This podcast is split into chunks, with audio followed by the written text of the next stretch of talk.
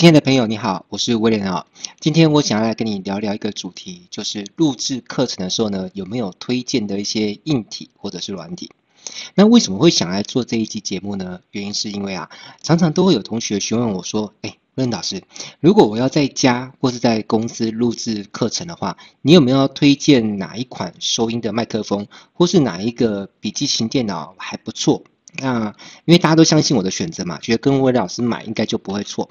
那我觉得一个一个去回答每个同学这个问题呢，也有一点麻烦，好，所以我就干脆来制作一集节目，那把我有买过，我觉得都还不错用的设备哦，那写成一篇文章来推荐给大家，好，那你可以作为参考，看看是不是要买这样的东西。好，那我觉得在买东西之前呢，首先一定要很明确一件事情，就是你买这个东西要拿来用在什么样的场景上。那因为我们现在聊的是课程嘛，所以我们在买设备啊，其实并不是越贵越好，也不是越便宜越好，而是适合你就是好的。那所以你要先了解你这个课程的呈现方式是什么样的方式去做呈现。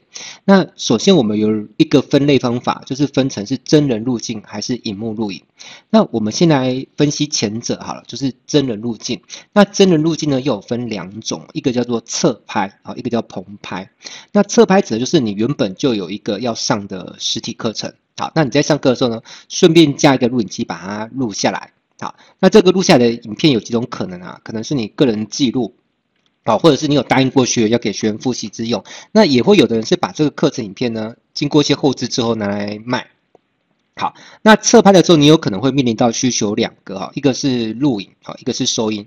理论上来说，应该还有第三个叫打光了哈，但是我觉得 讲到打光会有一点，呃，内容篇幅有点太长哈，而且也不是每个人都会有打光的需求，所以打光我先暂时不提。好，那我们先来说说录影好了啊，如果是长时间的录影，其实我最推荐的是 DV。好，第二个推荐是用相机。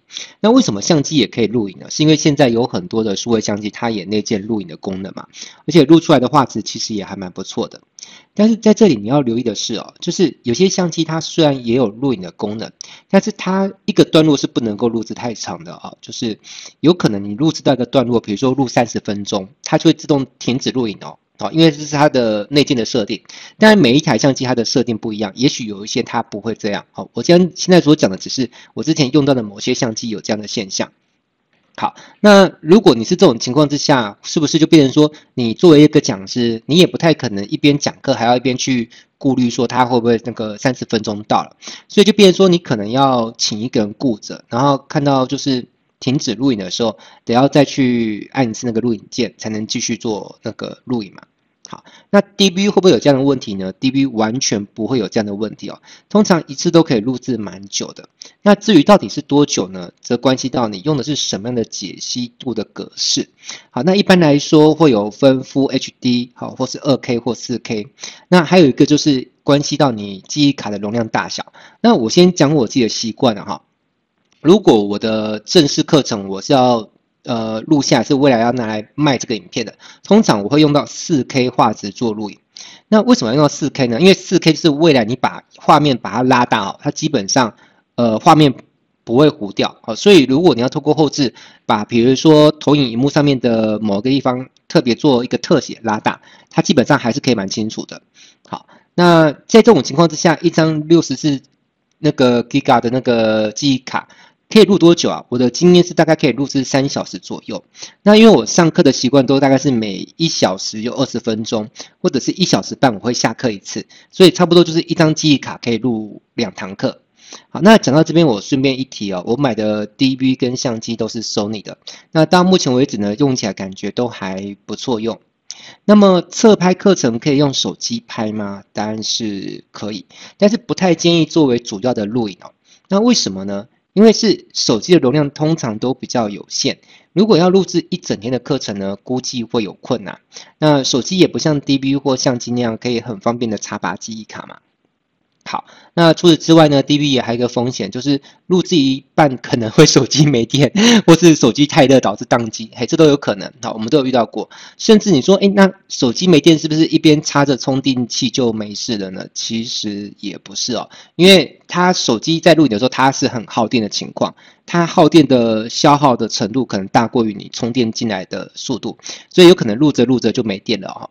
所以我最推荐的模式是怎么样呢？就是用 DV 作为主要录影啊，手机作为备用录影。那可能还要有个人在那边顾着，不能那个高枕无忧，可能还要有第二只手机这样轮替。这样万一一只手机它可能容量不够了，或是秀抖了没电了，这样还可以替换另外一只手机。那我们这样做觉得最保险的原因是。呃，因为其实 DV 它也不是万无一失哦，有时候 DV 你有用过的话，你会知道有时候那个记忆卡档案可能会坏掉啊，所以如果你只有单一录影的话，那一个记忆卡 坏掉，那就完蛋了哈，就 barbecue 了，对不对？好啦，所以至少要还要有个备用的影片档可以用哦，特别是如果你之前有答应承诺过说你这课程是会给影片的，然后现在万一你影片就是录坏了，是不是就很尴尬，对不对？好，接着我们再来讨论一下收音这个事情哦。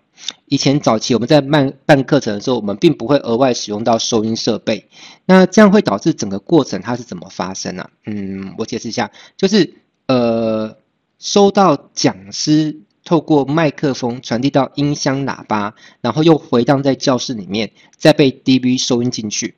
那这样其实也能收音啊。那但是事后你看影片的时候，你会觉得。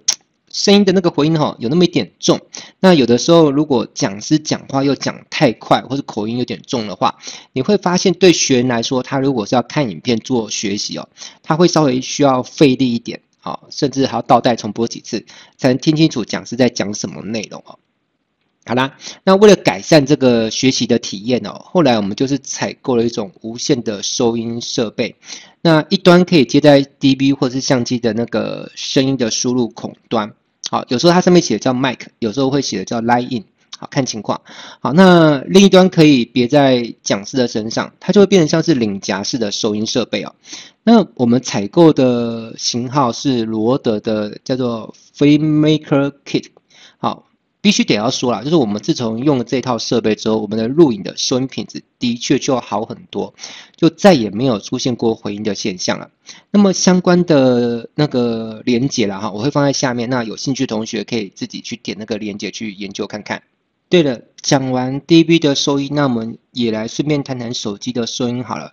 虽然就算什么都不做，手机本身的录影也能够做收音，不过这样的收音效果可能就会差了一点哦。所以后来我们又买了一种有线的指向性麦克风，用的一样是罗德的品牌哦，然后搭配一种叫兔笼的东西。虽然我也不知道为什么要叫兔笼，蛮怪的。然后操作方式就是把手机跟指向性麦克风都架在。那个兔笼上，然后再把兔笼固定在脚架上。那相关的连接我一样都放在文章的下面，你点连接过去看，应该就可以知道它是怎么样运作的。OK，那以上讲完了侧拍的部分，接着我们再讲棚拍的部分哦。我这里所指的棚拍，就是说专门为了录制这一次的课程，那准备好一个摄影棚，哪怕是一个非常简单朴素的摄影棚也 OK。那讲师呢，就是他特别抽出时间来录制的，就是一种。呃，一个段落一个段落的教学影片。好，那通常在这种情况之下，我会使用的设备反而是以手机为主。我那我就不用 DV 或相机了。那这是为什么呢？呃，有几个原因啊。首先，第一个原因是，呃，棚拍的影片通常一个单元都不会太长啊，通常讲师一次进进棚录制大概三小时就差不多了。那你要再继续录制下去哦，其实讲师的状况往往会往下滑。你会发现他的那个表现啊，在镜头面前的那种。自然流畅啊，或者眼神的锐利度，其实都会下降。那这是为什么呢？其实未来如果你有经历过，就是进那个摄影棚去拍课程，你就会发现，在摄影棚里面拍课程哦，会比你原本在讲实体课程，然后顺便做侧拍还要累得很多。呃，以那个《火影忍者》里面那个查克拉来形容，就是查克拉消耗的速度大概会快两倍到三倍。那为什么会这样子呢？就是因为侧拍一整天哈。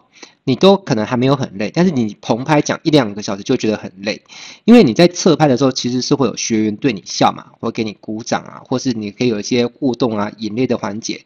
那那个互动演练环节就是讲师可以稍微 休息一下，哈，让那个喉咙跟精神状态可以恢复的那个 叫做回血时间好了。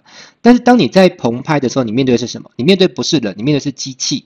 那机器它不会对你笑，也不会对你鼓掌哦。D B 或是相机如果会对你笑，那就变妖怪 D B 了，对不对？哇，那就得要去那个寺庙里面找那个道士或和尚降妖伏魔才行啊。好，那棚拍往往也没有就是就是互动的时间嘛。好，那所以就像刚刚说的，讲师讲课一下就累了。好，但是这个问题也不是无法可解了哈。所以就是在录课的时候呢，你准备少数的几位观众，好，在摄影机面前跟着听课就好。这样讲师讲课就讲的比较有状态，比较有激情哦。在我看来啊，课程影片录制的品质要顾好比较要紧。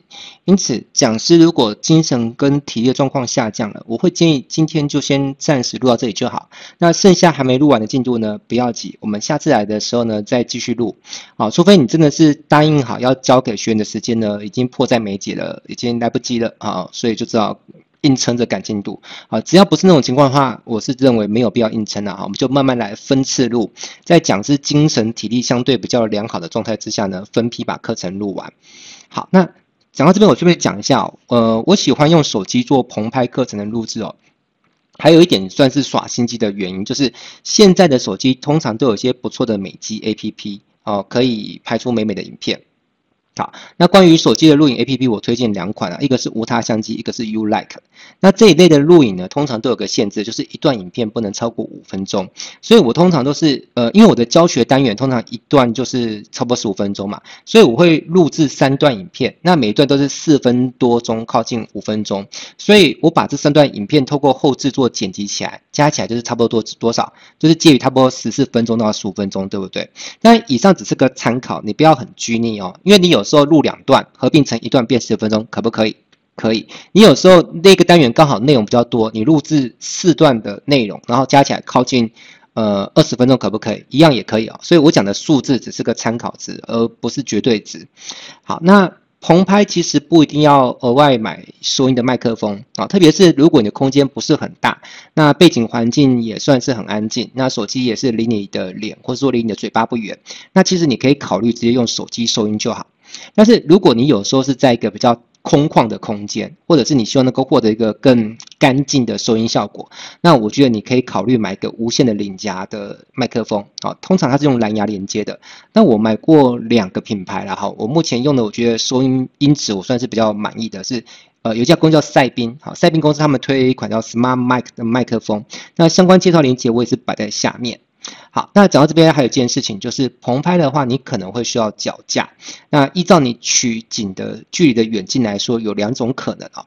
如果是近一点的拍，而且你拍摄过程当中不需要拍到桌面啊，就只有人的上半身入镜，那我觉得比较适合你的应该会是桌上型的脚架。那如果你距离要抓的稍微远一点的话，而且是有要拍到那个桌面的画面的话，那你可以考虑用站立式的脚架，那两个我都买，而且都买蛮多支的。那以下我也附上相关的链接给你做参考。那当然你要去哪里买都没有问题了哈。呃，再来我们再来讨论一下，如果是透过荧幕录影的方式，该采购哪些软体呢？因为这套软体的设计之初呢，就是为了用来做线上课程用的，因此我会推荐说，想做课程影片的人呢，一定要入手一套 Camtasia，因为它从荧幕录制到后制剪辑都可以一并的解决，包含很多的转场特效啊，呃，素材库都已经合并在里面了，而且它还包含了很多贴心的功能哦，像是比如说你要做游标放大啦，局部的马赛克啦，好，记录并且显示滑鼠到底是点了左键还是右键，啊，这些功能都超方便的。而且我觉得这些功能特别适合，就是你在做一些软体教学，比如说像是什么 Photoshop 教学啦，Illustrator 教学。那因为我本身是教网络行行销起家的嘛，所以这一类的呃教学就功能就对我而言算是还蛮蛮好用的。好，那关于 Camtasia，我这边有一个教学课程，有兴趣的也可以点下面的链接去观看一下。好，那接着在荧幕录影的情况之下，我们也要做收音，对吧？如果你要买麦克风的话，我会推荐买罗技的无线麦克风，因为这样就比较不用担心说站起来的时候会拉扯到耳朵。因为我有时候工作的时候会很专注，就专注到说我可能站起来去洗手间的时候，我会浑然忘我的忘记身上是有麦克风的。好，这时候如果带的是有线麦克风，那站起来的时候就会扯到耳朵，就会蛮不舒服的哦。好，那罗技的无线麦克风有很多款，其实我。我个人是相信它啦，就是你应该应该基本上随便买应该都都不错。但是我目前我个人用的这一款是一个叫 Zoom 的一个，就是 L O N E 啦的无线麦克风，嗯，价格不是不算很便宜，但是我觉得不论是外形的质感，还有使用起来的那个整个效果啦、性能，我都觉得非常满意。好，连接我也是放在下面。那最后关于电脑的部分，由于系统会有分 Windows 跟那个 Mac，那你要用哪一套系统都可以啊，其实主要就是看你。呃，个人用哪一套比较顺手好，那做事情效率比较高。那至于硬体配置的话，我我建议是尽量用桌上型电脑来制作课程哦。这我要再三强调，就是除非万不得已啊，比如说你居无定所，四处游荡，无法带着桌上型电脑到处跑，好，否则你只要是有一个常态性居住跟工作地方的话，我真的希望你能够用桌上型电脑来做课程，你就直接放放弃打消掉用笔电来做课程这件事情。那为什么？因为桌上型电脑它以相同价位来说啦，比如说你同样花五万。去买台桌上型电脑，跟你花五万去买台笔记型电脑，那桌上型电脑的那个效能哦，一定会比笔记型电脑好上非常多。那你知道效能好会影响到哪些事情？比如说你光是在剪辑哦，或者是输出啊，比如说你输出影片，如果用笔电输出，可能要跑两个小时，用桌上电脑可能就二十分钟就输出完毕了，了解吗？那我常常会看到有些线上课程讲师，因为他们可能是。过去都一直习惯就是用笔记型电脑做课程，那其实我内心是不免替他们感到惋惜啊，因为当他们习惯了原本的模式，而没有走出舒适圈去尝试新的模式，那同时也就等同他们一辈子只活在一个叫一倍数的世界嘛，他们就没有机会体验什么叫二倍数或是三倍数的世界。那当然还有一个原因就是桌上型电脑的荧幕通常会比笔记型电脑来得大，那我觉得荧幕画面比较大，工作起来也会比较有效率。好。那请你试想一件事情哦，就是，讲你这辈子明明有机会完成多两倍的事情，比如说你可以完成二十个线上课，但是现在因为你不愿意改变个人工作习惯，就导致你这辈子的知识的输出成果呢，缩水为二分之一甚至三分之一，而且我说的是品质不变的情况之下哦，就是品质是一样的，但是你只做出了十个课程或者做出三个课程，诶，这是多么可惜啊！诶，这不是慢工出细活，这个是你的品质。都是同样的，只是产量变少。好，接着硬碟的部分呢，C 槽我是建议用固态硬碟。好，如果你听不懂什么是固态点，其实听不懂也无所谓，你只要带着我这个文章或内容，然后去到电脑商场跟他讲你要买固态硬碟，这样就可以了。好，那容量要有五百一十二 G 以上啊，这是我的建议了哈。那低槽的话都可以，呃，你要用机械式或固态都可以，但固态会贵一点。好，所以低槽的话我是觉得都 OK，但是至少容量要二 TB 以上。好。呃，我个人是买到四 TB 的啊，但你要买更高也是可以，就看你口袋的预算。那机体的话，最低要有十六 G，可以的话安装到三十二 G 会比较好。啊，我认为十六 G 已经是最基本的配置了。我个人是做到三十二 G 哦。那最重要的，我觉得接下来讲这些比前面的都还重要，就是你的电脑呢，我是真的强烈建议你要做双萤幕的工作站。啊，我觉得除非你这辈子对于追求效率就是完全不 care 啦。否则，你只要是个追求像我一样就是高效率工作的，你直可以直接放弃掉这个单萤幕工作的这个想法，因为双萤幕工作真的会比单萤幕工作效率来得高太多。当然，有些人他呃会持反对意见，他一开始用双萤幕工作他会不适应，甚至觉得哦，温老师你，我照你说的去变双萤幕，就效率反而变慢了哈。但是我跟你讲，这是一开始哈，你一旦适应之后，我跟你讲，我保证那个效益又会再提升，至少是一点五到两倍以上。所以你看哦，光是从笔电换成桌机，你的效率是不是已经提升了可能两到三倍？那你再从单萤幕变成双萤幕，或从小荧幕变成大荧幕的世界，你是又再提升个两倍。所以二乘二等于四，三乘二等于六，等于说你按照我的建议的话，你有机会让你的工作的效率提升到六倍数。那以我目前来说，我现在是已经用 三加二的工作站，好，就是我有一台电脑是三荧幕，是我的主工作。那我会一边利用一些空档，用另外一台双萤幕工作站在处理一些事情。所以说起来，其实已经是主要三个了，哈。那。附带的两个，那其实一开始也是卡卡的，但是一旦习惯之后呢，就再也回不去了。为什么？因为效率真的提升很多啊！好，毕竟我觉得能够快点把工作结束掉，我觉得应该是没有人想要慢慢完成。就特别是像我觉得讲师其实是属于一种叫自行创业的。工作了哈，你不是并不是说在那摸着摸着摸一小时就有一小时工资可以领，不是诶，我们是早一点把工作完成，多的时间可以用来什么？可以用来享乐啊，或做自己喜欢做的事情，这样多好，对不对？好啦，那这个章节呢，我就暂时先跟你分享到这边。我是威廉导师，我们下一个学习单元再见喽，拜拜。